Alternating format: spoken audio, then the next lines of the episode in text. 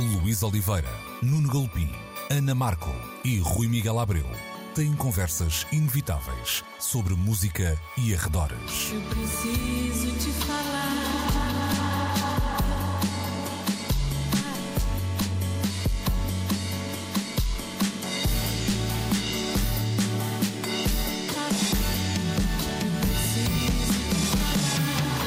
Agora na Antena 3. Precisamos de falar. Muito bom dia e sejam bem-vindos a mais uma edição de Precisamos de Falar, como sempre na Antena 3, como sempre aos domingos, entre as 11 e o meio-dia e também sempre disponível na RTP Play, onde podem e devem, devem subscrever o podcast. Hoje, comigo Luís Oliveira, temos o uh, Rui Miguel Abreu e também a Ana Markel e começamos com uma daquelas histórias que nos cai no colo de assim, de, de, tempos a tempos e que abana as estruturas da música popular. Falamos de Biography of a Phantom, a Robert Johnson Blues Odyssey, trabalho de Mac McCormick, ele que é uh, um uh, etnomusicólogo do Texas, de Houston, e que durante décadas, quase 50 anos, então, trabalhou na biografia de um dos nomes mais iconográficos uh, do blues norte-americano, Robert Johnson. Tanto tempo de trabalho que fez com que um, o autor acabasse por não ver a sua obra publicada, ele já não está entre nós, mas durante todas estas cinco décadas foi alimentando um arquivo pessoal, um arquivo que foi disputado pela Biblioteca do Congresso dos Estados Unidos e também por uh, Jack White, por exemplo, entre muitos, muitos outros, e que entretanto já foi um, vendido. Agora, vamos entrar na parte complexa. Vou ter que pedir aqui ajuda, às vezes, à Ana e ao, e ao Rui, para ver se não, não deixo cair nenhum ponto importante desta um, história. Primeiras coisas que, se calhar, julgávamos saber sobre um, Robert Johnson, uma figura da qual são conhecidas três ou quatro fotografias, uma sessão de, um, de gravação, a história clássica que terá vendido a alma ao, ao diabo no cruzamento da Route 66 em troca de todo o seu uh, talento e um, uma morte supostamente por envenenamento de um marido mais um, ciumento e que o fez cair uh, pouco depois de uma atuação um, em palco. Ora bem, esta biografia traz imensas revelações, mas a história não, nem sequer é essa. Acontece que grande parte desta biografia, que foi logicamente editada, já que o autor não estava entre nós, acaba por ser apenas uma versão do longuíssimo trabalho do um, Mac McCormick, que a partir de certa altura começou a acreditar numa outra tese. E o que é que dizia essa tese? Uhum. Que o homem que todos achávamos ser Robert Johnson não fez nenhuma gravação. E uhum. aqui é o primeiro abanar uh, das estruturas uh, da música elétrica americana. Estamos a falar de alguém que é uma figura que influenciou nomes como uh, os Rolling Stones, Bob Dylan, para além de todo o blues elétrico que, que lhe seguiu na, na década uhum. seguinte à sua morte. acontece que não é essa versão que está editada. Há algumas razões para isso não ter acontecido. Acredita-se que a partir de certa altura o autor começou a acreditar demasiado numa tese semi-romanceada, vamos dizer assim. Ele que, em alguns E criada textos, por despeito. Exatamente, criada por despeito. Ele que no início até colocava alguns factos falsos uh, nas suas notas uh, do, sobre o seu trabalho, porque tinha medo de ser roubado uh, e esta paranoia uhum. era algo que fazia parte do, também da sua vivência, já que era alguém que assumidamente sofria de, de uma doença bipolar. Acontece que ele foi mesmo roubado uh, e, e, grande parte da sua investigação surgiu depois em artigos, por exemplo, do prestigiado New York Times. Uh, e temos aqui um caldinho, Rui, um, interessante hum. e que eu acredito que, um, acredito que, que vá fazer ainda correr muita tinta nos próximos tempos e que seja uma, uma discussão apaixonada e que até, na minha opinião, e se calhar essa parte talvez uma das mais interessantes desta nossa uh, conversa, extravasa um bocadinho um, os interesses de, de, uma série de fãs de música, fãs de blues, uh, fãs do Robert Johnson. Sem a menor sombra de dúvida. Um, tudo isto nasce de um incrível artigo do Michael Hall, e isso era uh, no, no, Texas Monthly, um, e, e isso era a primeira coisa que eu queria destacar.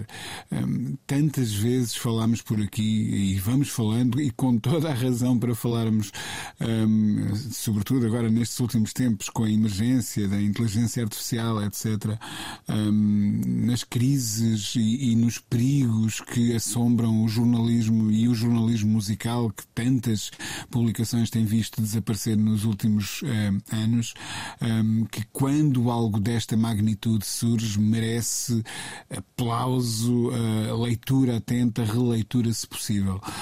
Estou à espera que o número de maio da Texas Monthly apareça no site, o número físico, para encomendar um exemplar, porque este é daqueles.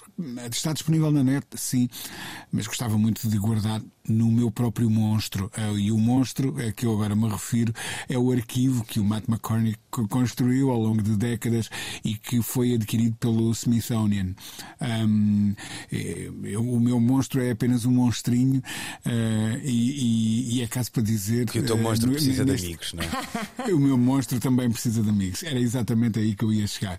Mas, mas dizia, eu queria começar por elogiar a, a incrível peça jornalística um, que o Texas Monthly publicou uh, e, que deriva de uma relação de muitos anos entre o autor um, e o tal investigador uh, e, que tem vários capítulos. Um, de facto, é compreensível o quão fascinante é a figura do Robert Johnson. Eu já contei esta história uh, em vésperas de vir para a faculdade em 87 um, eh, de Coimbra.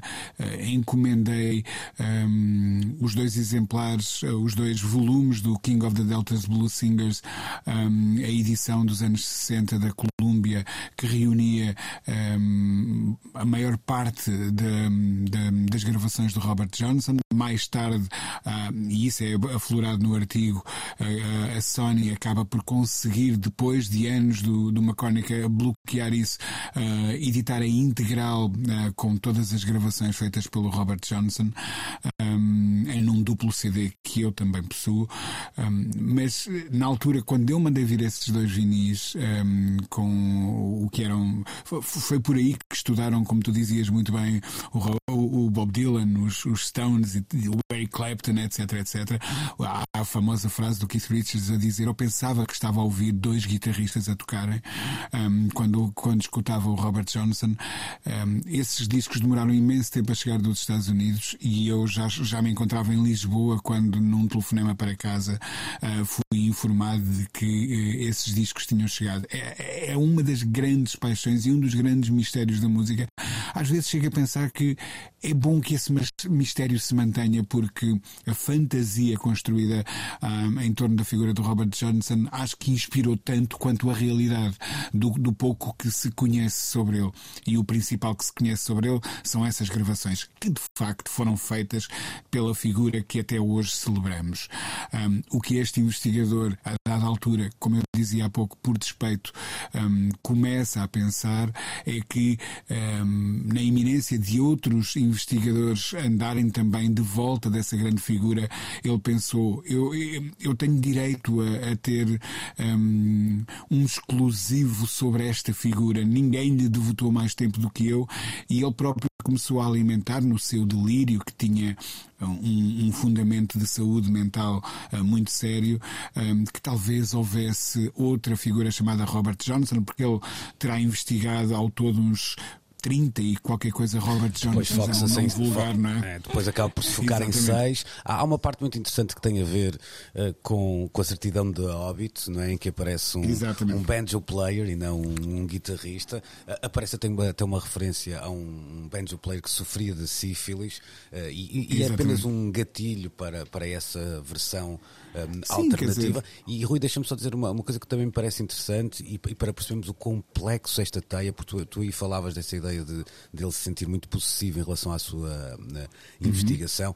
Há hum, familiares e, e, personagens próximas do, do, Robert Johnson, isto nos anos 70, quando ainda esta investigação estava numa fase hum, inicial, que depois, no fundo, se vendem, entre aspas, a outros investigadores e dizem: Eu, a partir de agora, não quero falar consigo, quero falar com, com o outro. Isto só para que se perceba aqui também uma teia de ciúmes, acho que não há outra palavra a, aplicar, mas neste, neste caso, embora é não, não é normal uma pessoa aplicar a, a expressão ciúmes quando está a falar de, de investigação na área da música, mas, mas ela, que ela lá sai, não é?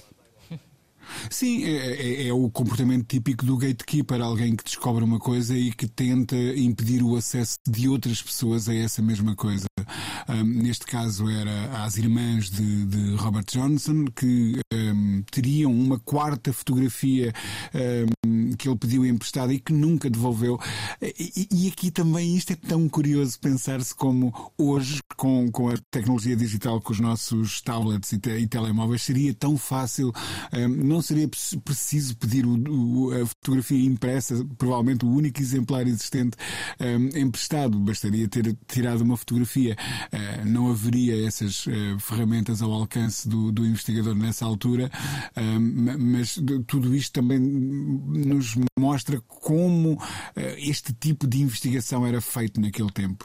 hoje acedemos às pessoas através do, do, dos zooms da vida e de outras formas de comunicação, mas este foi o tipo de investigação que implicou o calcorrear de milhares de quilómetros, muitas viagens, com sacrifício pessoal, etc, etc. A dada altura aflora-se também no artigo um, o quanto estes grandes investigadores dos blues uh, que conseguiram construir um puzzle um, muito difuso, porque nunca houve investigação séria sobre um, eh, esta importante enfim, como, como dizer, a cultura, um, porque a própria academia sofria desse racismo endémico que, o, que, que a América um, ainda hoje combate ou de que ainda hoje padece um, e, e, e, portanto, não, não se dava atenção a uma música que se calhar era considerada inferior, mas houve quem o fizesse e depois se tivesse tornado muito cioso disto. E sabes, ao ler esse artigo e depois as conclusões do Ted Gioia que, que, se seguem, fico com a ideia de que há um filme aqui, não um filme sobre o Robert Johnson, é mas um filme sobre sim, sim, sim tudo o que esta investigação do Robert Johnson uh, e, não, e, não, me surpreenderia se um dia destes lêssemos uma notícia de que todo, uh, aliás, há, há, uma longa história em Hollywood uh, de, de, filmes inspirados em artigos de, de jornal, por exemplo, até... o Saturday Night Fever, não é? Uhum.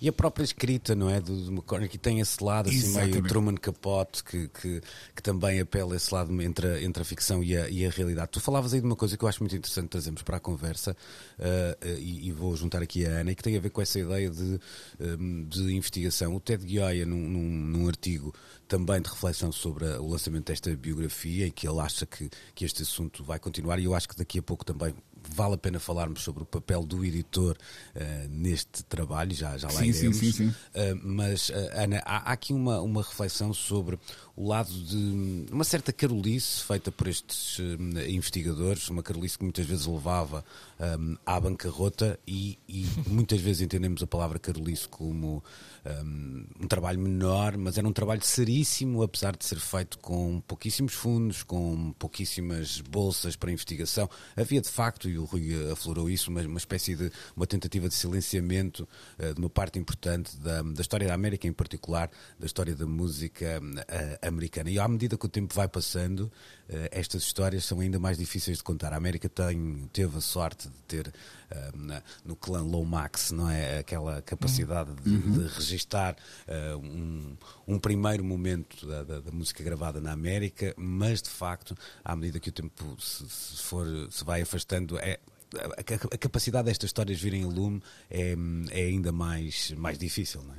Sim, ainda por cima, eu estava, estava a ouvir, eu li uma parte da, da história, depois o sono bateu porque acordo às 5 e meia da manhã, não vale a pena queixar-me aqui. E é um longuíssimo artigo. É um longuíssimo, é? É um artigo, longuíssimo. é um longuíssimo artigo mesmo. E eu estava muito envolvida e depois pensei, tipo, eu não vou conseguir chegar ao fim disto, mas é, é não só é longuíssimo. Tu já é sabias é... que vinha aí o filme também, não é? Já, sabia, já tinha spoilers, hum. uh, mas vividamente escrito um, e que, uh, para já, desde logo é mágico que essa Carolice que tu falas que é mais do que Carolice. 50 anos dedicados a, a, a, criar um arquivo e a escrever uma história é, uma, é uma obsessão. É uma obsessão, sim, sim, sim, sim, é uma obsessão. E acho que essas coisas só funcionam mesmo assim. Hum. eu tenho muita inveja de quem se entrega desta forma às coisas porque. Uh, bom, não tenho inveja porque estou ocupada a viver uma vida que se uhum. calhar o Mac McCormick uh, viveu à sua maneira, enfim. Mas o que eu acho muito mágico nestas histórias que têm que ser realmente recuperadas é este aspecto meta. Uh, metaproduto da investigação, uh, isto seduz-me mesmo particularmente, que é uh, a história do Robert Johnson. Epá, é, é, merece ser devidamente, e há uh, material para isso, devidamente contada, mas a história da feitura de tudo isto é, é, é, é talvez Epá, é, é, a história mais mágica uh, neste momento, não é? Passado estes anos todos. Uh, a história desta relação do Mac McCormick com, este, com esta obsessão um, faz com que a história adquira umas camadas uh, absolutamente incríveis em termos narrativos. muitas vezes, quando nós falamos aqui de, de biografias ou de biopics que tentam enfiar, nós usamos sempre esta imagem, artigos do Wikipedia em, em duas ou três horas. Um, o, o, que eu acho que é, que é muito pouco interessante nisso é notar-se um total uh, afastamento entre quem está a contar a história e a história em si. E a história, o que ficou para trás é sempre, só nos chega através de uma interpretação, não é? Hum. De uma pessoa que se dedicou a isso, não é? E, a, a questão que eu levantava há pouco, ou seja, hum, há aqui um, um, lado da história que não é publicado, ou seja, nós sabemos isto graças ao, ao artigo claro, um, claro. que agora foi publicado. O que acrescenta ainda mais uma camada. Claro, claro. que é claro. a camada do, do, tipo que está a escrever o artigo, que é incrível, hum. porque também ele tem um envolvimento muito apaixonado. É quase um outro livro, não é? É quase uma isto é, revelação. Isto é quase tipo, hum. era quase fazeres um filme que conta estas três histórias. Uhum. Uh, é, é, um bocado como eu vejo isto. Mas, mas como é que tu vês aqui o papel do, do editor? Ou seja, o Ted Yoy é até bastante duro na, nas palavras que, sim, sim. que lhe dirige, um, falando até de um, de um, certo lugar de, eh, de privilégio, onde o, o, o, editor se coloca e se colocou um, até nos textos que, que acompanham o livro pela desmerecendo aqui e ali algum, alguma parte do trabalho de investigação, mas ele toma uma opção clara e a opção é deixar de fora essa.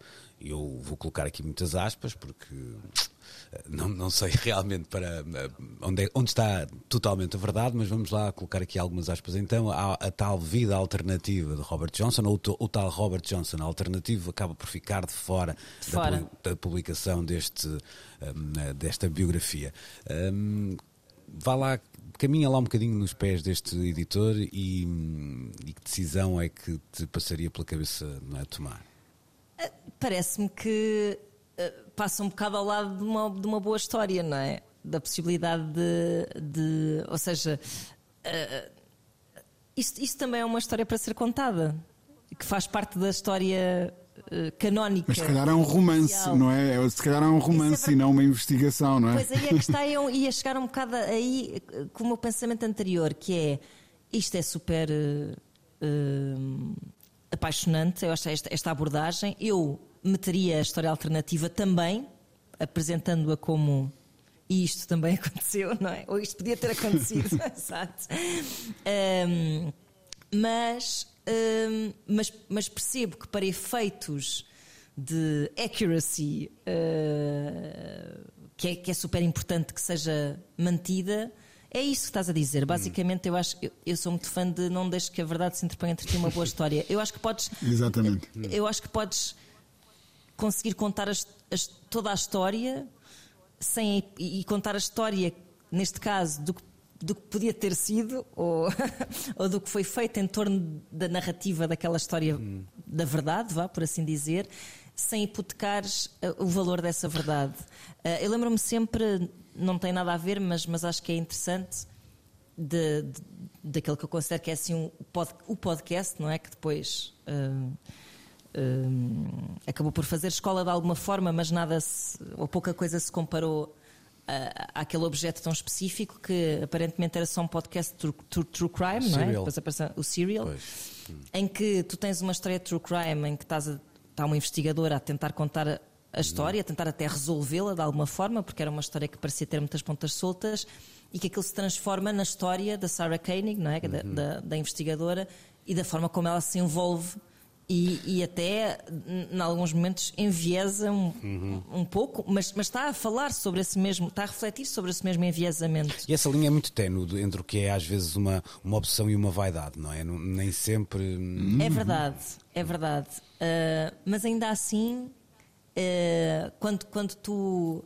Lá está, eu acho que é, aqui, é, aqui não, não te pode mesmo escapar a, a, a história de quem se envolveu nesta, nesta Sim, história, claro. não é? Uhum. Que começa com uma história, a história do Robert Johnson, e que envolve uma série de pessoas, e, e eu acho que não podes deixar de parte hum. nenhum, nenhum, nenhum destes detalhes desta, destas várias vidas que, que acabaram por orbitar em torno de, de Robert Johnson. Deixa-me lá devolver a pergunta ao Rui. Rui, o, o, o, papel do editor aqui tem, tem um lado, lá está, era o que a Ana dizia. Por um lado, se, se vamos imaginar que havia, uh, isto era publicado até em dois volumes, uma coisa similar, seria preciso, não é? Talvez. Sim, provavelmente seria preciso. Uh, havia sempre o risco do segundo volume contaminar uh, a validade histórica do, do, primeiro, obviamente, mas havia também aqui um outro lado, que era esse, esse segundo volume, mais do que contaminar a verdade histórica do, do primeiro primeiro, da, da, uma autobiografia mais consensual, vamos dizer assim, do Robert Johnson, abalava as estruturas da, da história da música negra americana. Não há outra maneira de dizer isto, não é?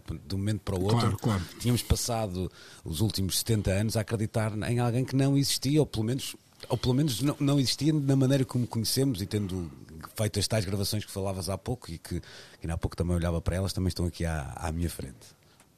Claro, eh, eu, eu, há pouco mencionava que o, o, título desses dois primeiros volumes uh, focados na obra do Robert Johnson era King of the Delta Blues Singers, não era King of the Texas Blues Singers. um, uh, logo aí haveria um shift geográfico, um, porque entende-se o Mississippi como o berço dessa, um, dessa cultura e, e, de repente um dos principais pilares seria deslocado para um outro estado. Uh, e, portanto, isso, isso iria causar uh, ondas de choque, obviamente, através da academia e não só da, da própria noção de origem desta cultura, não é? Uhum. Um, isso faria repensar muita, muita coisa. E, e, e, portanto seria de facto um, um avalo tremendo. Eu, eu acho que o editor fez bem em preservar aquilo que se reconhece ainda, e há um, o cruzamento de uma série de opiniões e de fontes e de olhares sobre a investigação original do, do, do Sr. McCormick, um, e, e, e, e que se conclui que este é o volume uh, sério, este é o volume um, que assenta sobre um, investigações que não são apenas dele, mas que já foram uh, também conduzidas por outros investigadores um, e, e, que há aqui um, um, certo consenso em torno daquilo que hoje entendemos ser a figura do Robert Johnson. Pronto. E depois há um, há, um, há um outro uh, produto que é quase outsider art, não é? Que é algo que foi uhum. criada por uma mente perturbada, profundamente perturbada. E a Também ele do, do, do, ou seja, um texano, e, e, se calhar isso não é eh, de desmerecer aqui, porque há um sentimento. exatamente. Muita, há um sentimento patriótico e, e, e, não sei como lhe chamar, mas em, em, relação ao Estado, não é? Muito local uhum. e muito presente na, uh, no Texas e, sobretudo, até quando em comparação com outros Estados uh, do sul do, dos Estados Unidos. Portanto, essa rivalidade, rivalidade existe, não, não, não, não adianta tirá-la aqui da equação também. É, exatamente. E agora, eu acho eu acredito que isso vai ser publicado um dia e talvez num, num dia não tão distante assim. Um, o, o, Ted Gioia e o próprio Michael Hall dizem um, e assumem que há uma diferença na qualidade da escrita do primeiro um, uh, volume, esse que agora acaba de ser publicado e que está no meu carrinho de compras do Amazon, devo dizer, e, e, o tal que é, e a tal parte, o rebuttal, não é? Ou a nova teoria desenvolvido em torno de, de, de um suposto Robert Johnson texano um, e, e, que não foi ainda publicado. Há um misto de pudor, de tentativa de preservação de, da seriedade do trabalho contido nesse primeiro volume, no que agora acaba de ser publicado, um, e, e, e, também, não sei, uma tentativa de preservar uh, a, a, a, complexa e delicada memória do, do, do deste investigador. Um, mas eu acredito que, inevitavelmente, provavelmente essa segunda obra há de ver a luz do dia um, um dia desses. É, é Faz-me lembrar um bocadinho a, história. Pois. Exato. É Faz-me lembrar um bocadinho o, o, a cena do Super-Homem, não é? Que há o Super-Homem e depois o Bizarro Superman, que, que é um universo alternativo completamente distorcido e é um bocado por aí. É tudo a todo lado, em todo lado ao mesmo tempo. é, eu, eu... Fascina, mas era, um, era, é outra obra. Hum, sim, sabes, a minha dúvida aqui é quando lia sobretudo o texto do, do, do Ted Gioia, pensava um bocadinho nisso, que é não tanto, não sei até que ponto há uma decisão legítima, eu do lado legítimo não tenho, não tenho dúvidas, mas não sei até que ponto não é uma, uma espécie de traição ao seu autor, uh, mesmo correndo o risco de contaminar certo, a certo, primeira investigação, certo. eu não sei se um, se não era quase um ato de justiça publicar a segunda, mesmo que ela fosse só e apenas fruto de uma obsessão, de uma Mas fantasia, ao mesmo tempo, ao mesmo tempo, é, é, é, que eu acho que nós vamos precisar de tempo para digerir uh, estas conclusões que se apresentam neste, uh, nesta nova investigação. Uh, será que se as duas coisas surgissem em paralelo, uma não iria contaminar a outra de alguma maneira? Não sei, não é? portanto, por aí não, não tenho a certeza, embora concorde com o que diz o Ted Gioia sobre a posição de privilégio, porque toda, todo este trabalho de, de meio século que é estrondoso um, é feito, como tu dizes, sem acesso a, a, a, a fundos eh, públicos de, de, de, qualquer espécie. Aliás, isto acontece num, num momento em que uh, um, os republicanos eh, discutem o mérito de instituições como a PBS e a NPR nos Estados Unidos uh, e, portanto, é sintomático de, de, de como essa erosão da memória é real e é um perigo, eh, está em vias de extinção, pode-se dizer, e portanto é muito importante preservar essas coisas, mas sim, concordo uh, com a visão dele de que a partir de, uh, quer dizer, é, é, estas instituições como o Smithsonian, a Library of Congress, que a Library of Congress foi quem, por exemplo, uh, financiou o Alan Lomax, uhum. um, na, na, época em que ele andou a gravar no, no Delta e o Muddy Waters e, essa, e essas coisas todas. Um, mas estas instituições têm de facto esse dever fazer. E nós não nos podemos esquecer que há muitas destas decisões que são tomadas. Ainda agora estava a ler sobre a nova direção da Jazz Times nos Estados Unidos. Pela primeira vez, uma revista uh, fundacional importantíssima uh, que olha para o jazz na América é dirigida por um, por um negro.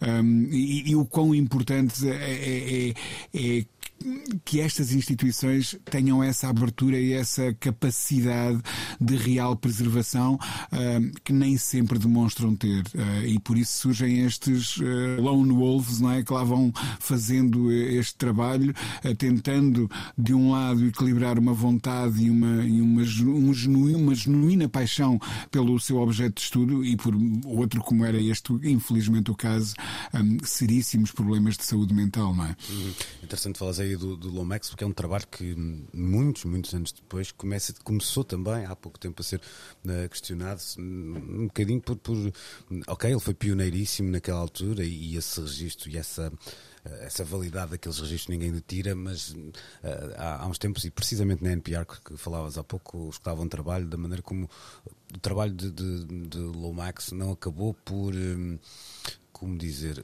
conferir alguma legitimidade a uma série de preconceitos uh, na maneira como claro. foi feito na, na altura. Mas é algo que se calhar só, com, só o tempo permite depois fazer essa, uh, essa leitura. Bom, já vamos com muito tempo dedicado a este assunto. Eu uh, considerei um, considero um, dos assuntos para mim do ano para já, do, do ponto de vista do, do interesse pessoal. Acho que é uma, uma história fascinante, mesmo que, mesmo que parte do nosso auditório não seja conhecedor da obra de Robert Johnson. Não gosto de blues, nem sequer se ligue tanto na história, muitas vezes, de dos músicos, das suas biografias, está aqui algo que extravasa em muito essa, essa ideia do, do jovem talentoso que compõe umas canções e que, que consegue algum reconhecimento. Já falamos aqui desse, desse disco que junta todas as gravações eh, de Robert Johnson, uma das minhas favoritas chama-se Come On uh, in My Kitchen. Portanto, continuem na nossa cozinha, se estão a cozinhar a esta hora, que é o que acontece muitas vezes.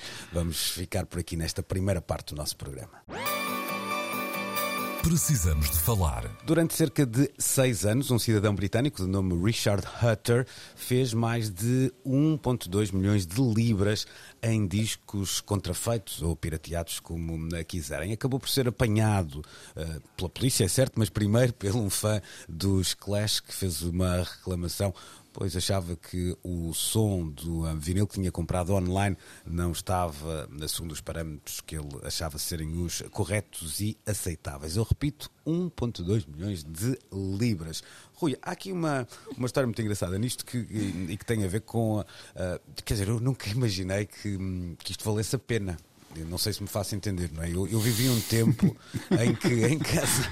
Não, é que eu, eu, agora posso confessar isto, já prescreveu, não é? É um bocado, é um bocado assim. Claro. Mas, mas quando entrei na, na universidade, estamos a falar do, do final dos anos 90, hum, havia sempre um, dois, três amigos ou conhecidos que tinham a casa ocupada com eh, torres de, de computadores com cinco ou seis ou sete drivers de, de CDs e CDRs e que iam, vá lá, fazendo daquilo uma espécie de produção em massa dos, dos novos discos que iam saindo e dos novos Claro, eh, fotocopiar a DVDs. capa a cores. Dito isto, não consta que nenhum deles tenha ganho um, um milhão de, de euros. Aliás, há um, há um livro que eu acho que até já falamos aqui, o, um, como a música se, se tornou grátis, há uma versão Our Music Got Free, Sim, exatamente. há, há também uma versão em brasileiro e tem esse título em, em inglês e em que se percebe que duas ou três pessoas que foram lá, responsáveis por dinamitar os alicerces da, da música gravada, nenhum deles enriqueceu. Compraram umas colunas melhores para o carro, não é? Portanto, havia aqui, aquilo era uma ideia mais de quase de street cred do que, do que outra coisa. Em relação ao vinil, isto de facto nunca me tinha passado pela cabeça que o, o que temos aqui é um, no fundo, um mercado que cresceu tanto e que o crime passou a compensar novamente, não é? Ah, Precisamente, precisamente. Olha, sabes, ai- ai- ainda hoje, no dia em que estamos Peço a gravar. desculpa, Rui, mas eu tenho ah, aqui uma piada que não posso deixar eh, escapar. Ah, força. é Ui. que agora o volume de negócios cresceu tanto, como estamos afinal a falar de vinil, o crime compensa. Ei, brilhante. Tão bom. Mas mesmo, com prensa mesmo. Hum, Olha bem, eu, eu ia dizer que no dia em que estamos a gravar isto, hum, publico uma entrevista com o Alex Figueira, que acaba de lançar eh, um, um novo e fantástico disco, que ele fez questão que hum, saísse em vinil. Ele que tem uma, uma pequena editora chamada Music with Soul, que até agora eh, se especializava sobretudo em lançar 7 polegadas. Este é o primeiro álbum que sai. E a dada altura, na entrevista, eh, falamos sobre o, o drama, a aventura, o drama, o horror, como dizia o outro senhor, hum, de, de- de lançar coisas em vinil ne- neste tempo. E quase sempre apontamos o dedo às ADLs da vida que entopem as fábricas hum, com as suas mega encomendas, hum, tirando o pão da boca, literalmente, a estes pequenos editores que foram quem, afinal de contas, manteve o, o formato vivo eh, quando não era ainda tão cool quanto isso. Junto a isso, uma outra coisa. Ainda ontem, numa grande superfície, hum, onde estive com o nosso companheiro Henrique Amaro hum, a, a falar do, do- do lançamento da FNAC que assinala a história hum, incrível de- de- do- dos novos talentos, hum, eu, eu estava a ver a secção de vinil e a, a questionar-me a cada disco sim, disco não que eu estava a virar. Por que raio é que se deram ao trabalho de reeditar isto? Porque não, não é porque a música não seja merecedora, é apenas porque este disco vendeu tanto que existe em todas as lojas de segunda mão que eu visito, porque é que precisa de uma nova prensagem. Ora bem, hum, se calhar não precisa, e se calhar aquela que ali está, não faço ideia, ah, se não nesta loja, noutra qualquer, ah, não é legítima. E isto agora leva-nos à tal história que tu estás a, invo- em- em- a invocar. Hum, há, há um ponto naquele artigo que não é mencionado, onde raio é que aqueles discos estavam a ser impressos. Estamos a falar de discos dos Guns N' Roses, dos Clash, hum, dos Queen, etc., que foi o que permitiu eh, que esse senhor tenha feito os tais eh, 1.200 e 1 milhão 250 mil libras ao longo de seis anos a vender eh, discos no eBay.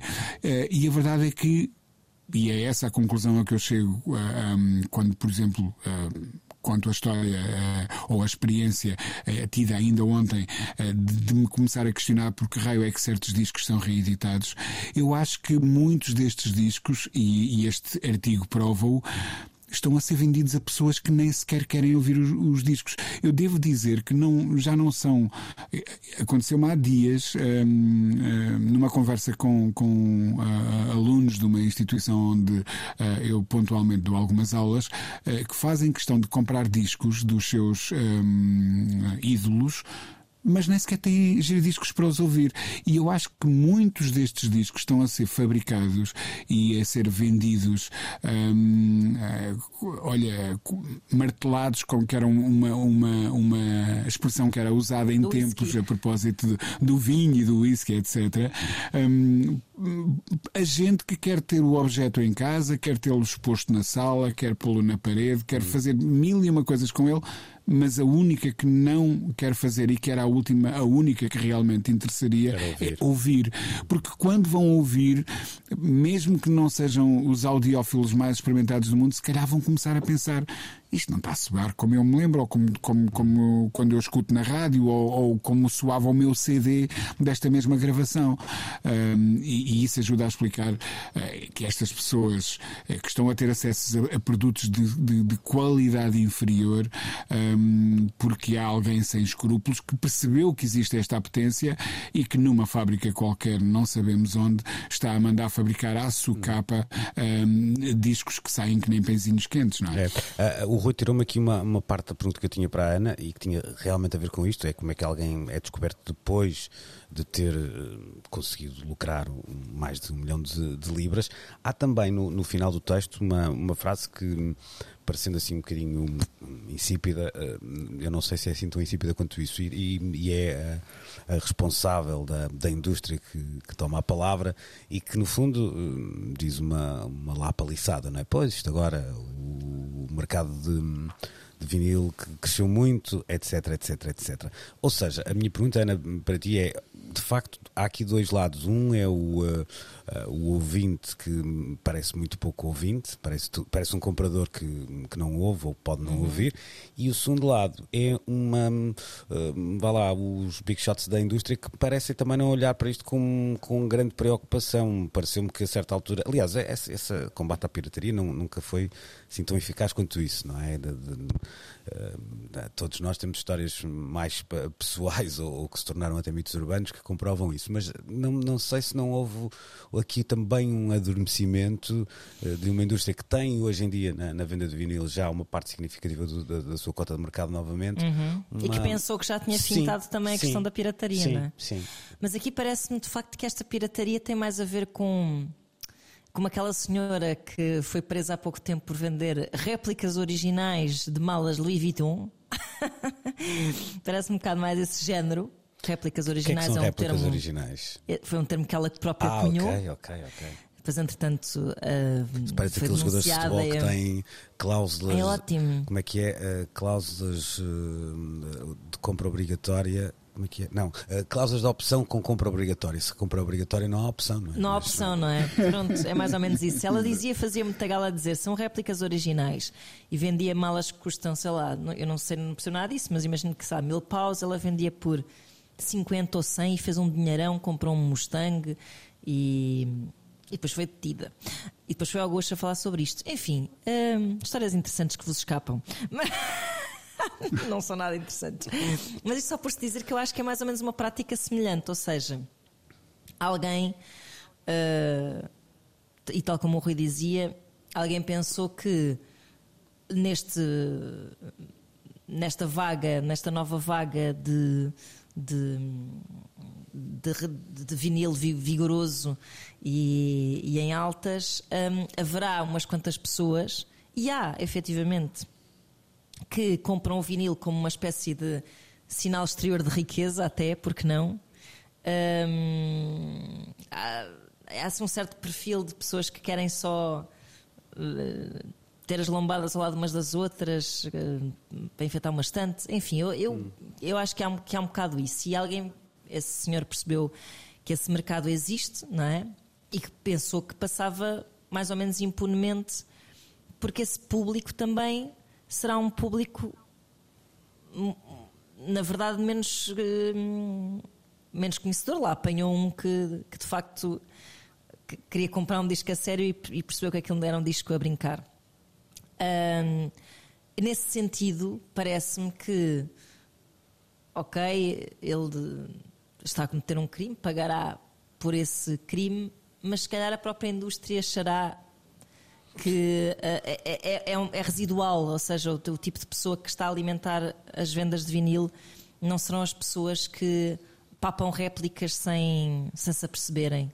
Ou, quiçá, até haverá pessoas que sabem perfeitamente que réplicas originais não existem e que só querem andar com uma mala Louis Vuitton na rua para parecer que têm mil paus para pagar por ela e por isso sabem perfeitamente ao que estão a ir E, e compram na mesma, pronto. Mas não me parece que sejam essas as verdadeiras ameaças uh, agora, e, e, daí talvez a atitude blasé dessa senhora em relação a olha, é a vida, é o mundo que temos. Pois, a questão é, a questão é que o Rui saberá até isto melhor do, do, do, que, do que eu e tu certamente, Ana, é que uh, nós sabemos como é que se copiavam discos, como é que se ripavam discos, como é que se sacavam discos, etc. Uh, replicar um disco de vinil já claro, não é bem é um a mesma, é, um, é uma outra indústria, não é? É um investimento, claro, indústria. claro. Mas, mas alguém sabe que, há, que existem pessoas.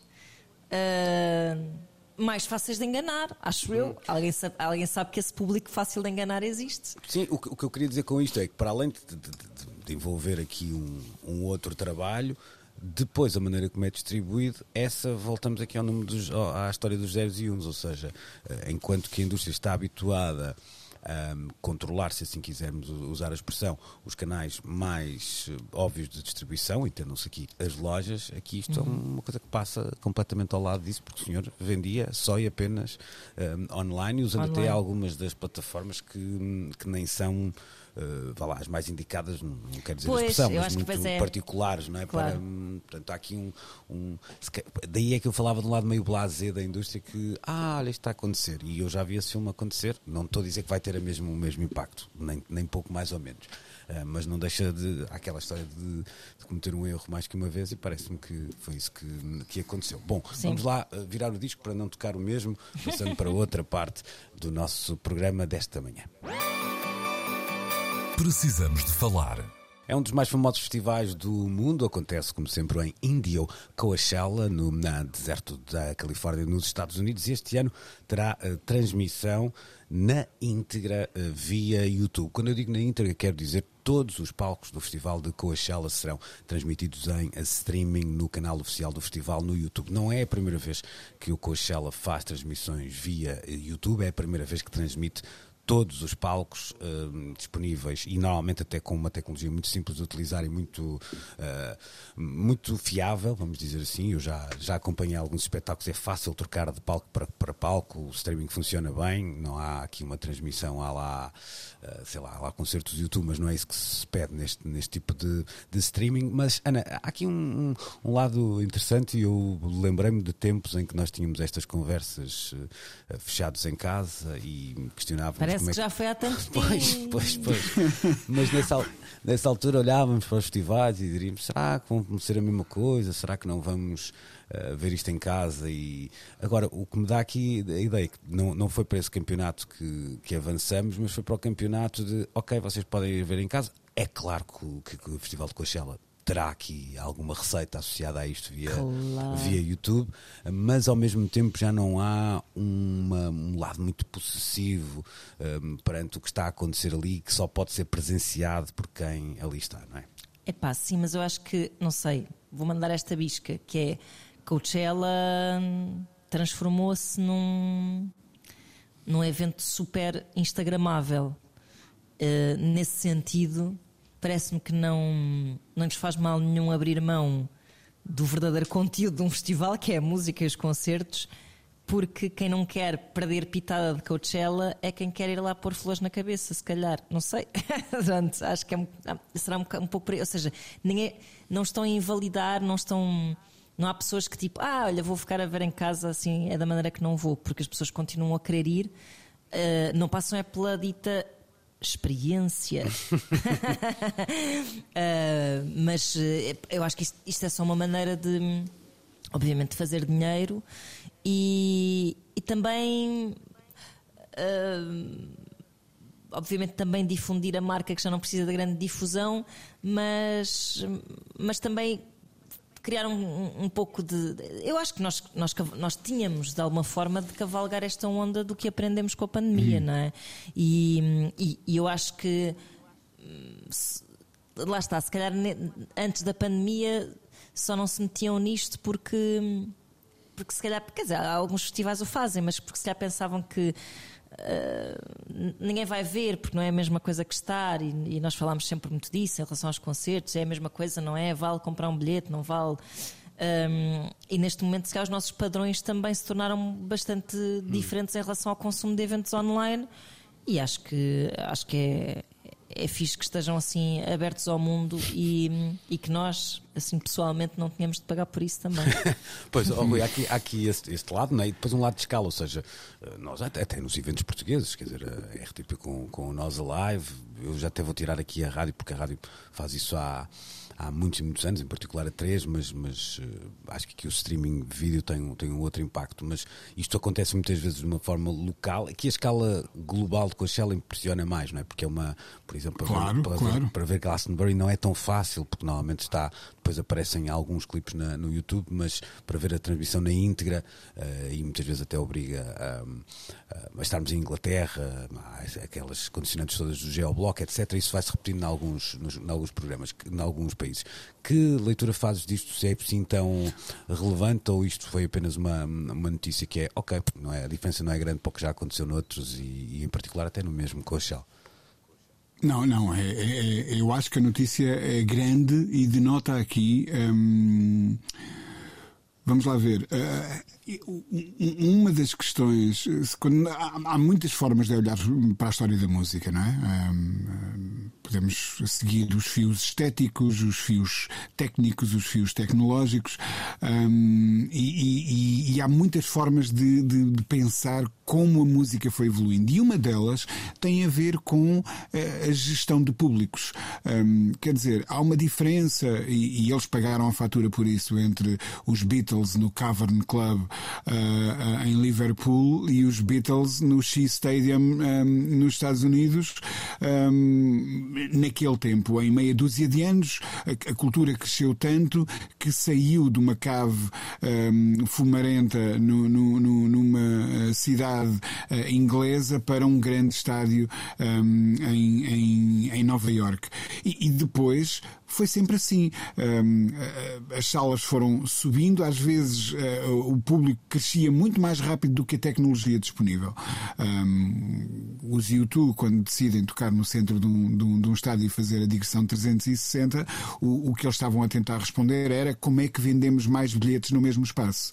E eu acho que isto é um primeiro sinal de, de, de eventos que vão, por muito massivos que, que sejam, vão deixar de serem locais país. Uh, pronto, estamos a falar de, um, de, uma escala de. É um, é um evento local que começou por ser um fim de semana, depois passaram a ser dois fins de semana, uh, sei lá, umas 80, 100 mil pessoas em, em cada dia uh, presentes, mas de repente isto explode para uma coisa de dimensão global.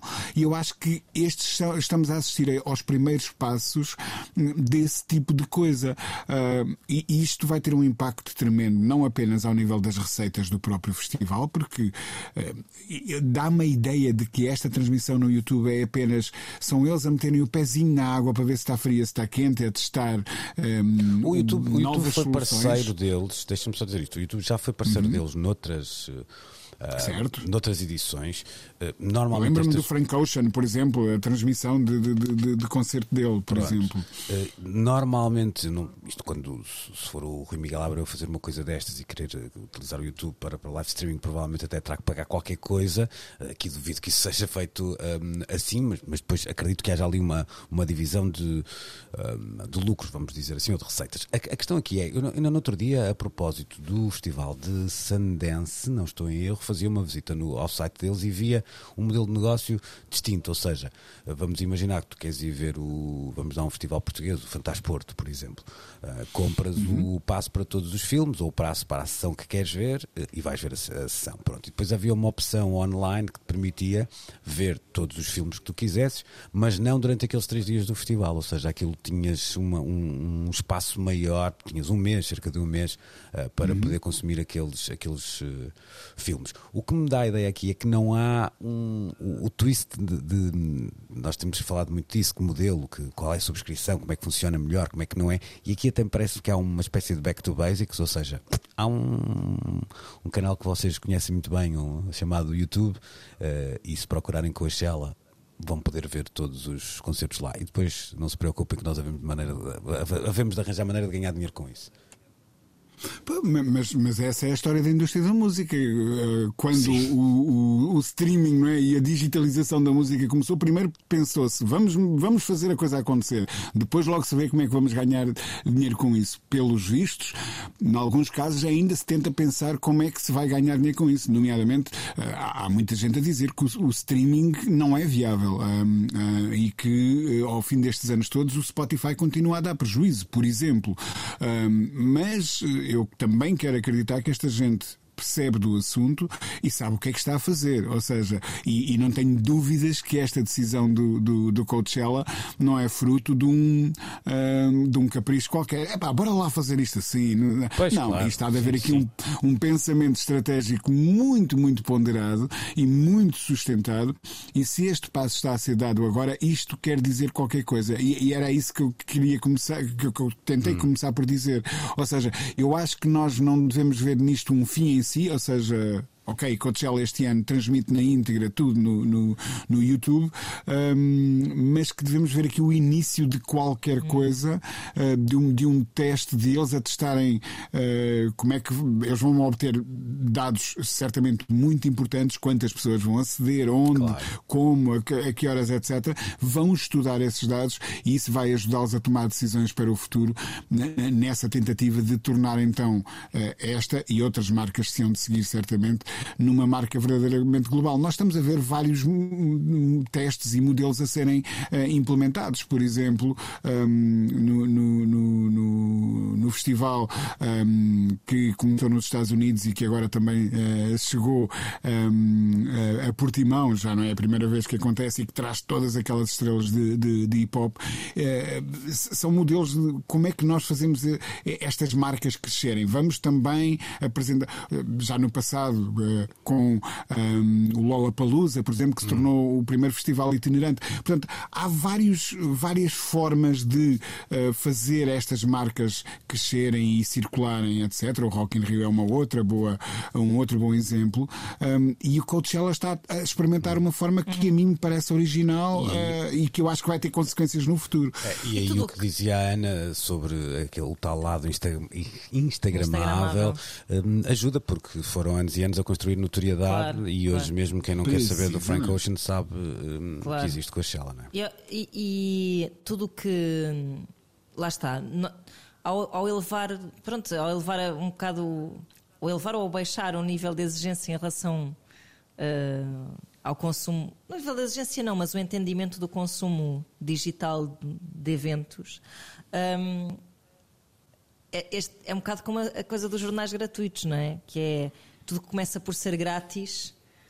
Um, Habituamos-nos a que seja, não é? Portanto, os jornais assistiam em papel, tu comprava-los, é mais ou menos o equivalente uhum. a ires ao festival. Depois os jornais começaram a ter sites, tu consumias as notícias gratuitamente e depois de repente é, torna-se um negócio, necessariamente, e, e, provavelmente assistir a um concerto, a um festival online, há de ter quase uma espécie de correspondência a, a assistires a um, um festival no, estando lá no sítio, não é? Uma correspondência no sentido de eh, um, um consumo que exigirá de ti um. um mas, mas sabes um qual vai ser essa correspondência, Ana? Claro que exige um pagamento. O pagamento é claro. é que tu pagas o preço que pagas para ir a um festival como o Live, mas estás lá dentro e és assaltado por marcas e és alvo de. Como é que se, como é que se diz? Ativações, não é? Sim, sim, um, sim, sim, sim. Tens, que te, tens que te desviar das ativações. Exato, exato. Um, neste caso, vamos lá ver, não sei, mas presumo. Ah, levarás, que, claro,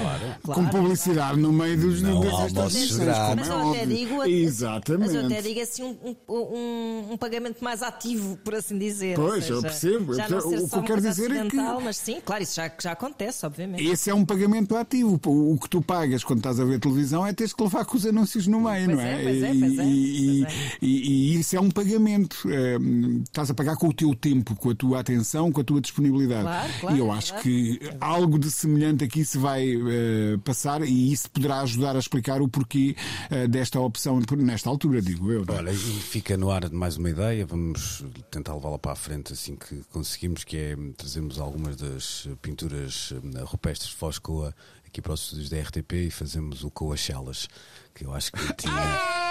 Tinha, tinha muito potencial e ninguém está a pegar nessa ideia. Vamos, vamos ver muito- se epá, conseguimos é levar essa eu, avante. eu não sei como, não sei como, não sei como é que ninguém está Uma a ideia pegar nisso, vencedora, mas- Parece-me tão óbvio. Claro, pá, claro. Bom, Exato. estamos de saída, estamos de regresso então no próximo domingo. Estamos sempre na RTP Play. Hoje na Antena 3, depois do meio-dia, também, como sempre, aos domingos, o Pedro Costa pelos trilhos do Coyote. Bom domingo, boa semana. Luís Oliveira, Nuno Galpim, Ana Marco e Rui Miguel Abreu têm conversas inevitáveis sobre música e arredores. Eu preciso te falar.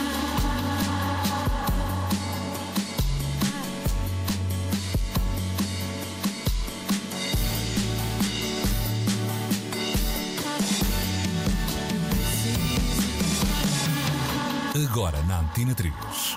Precisamos de falar.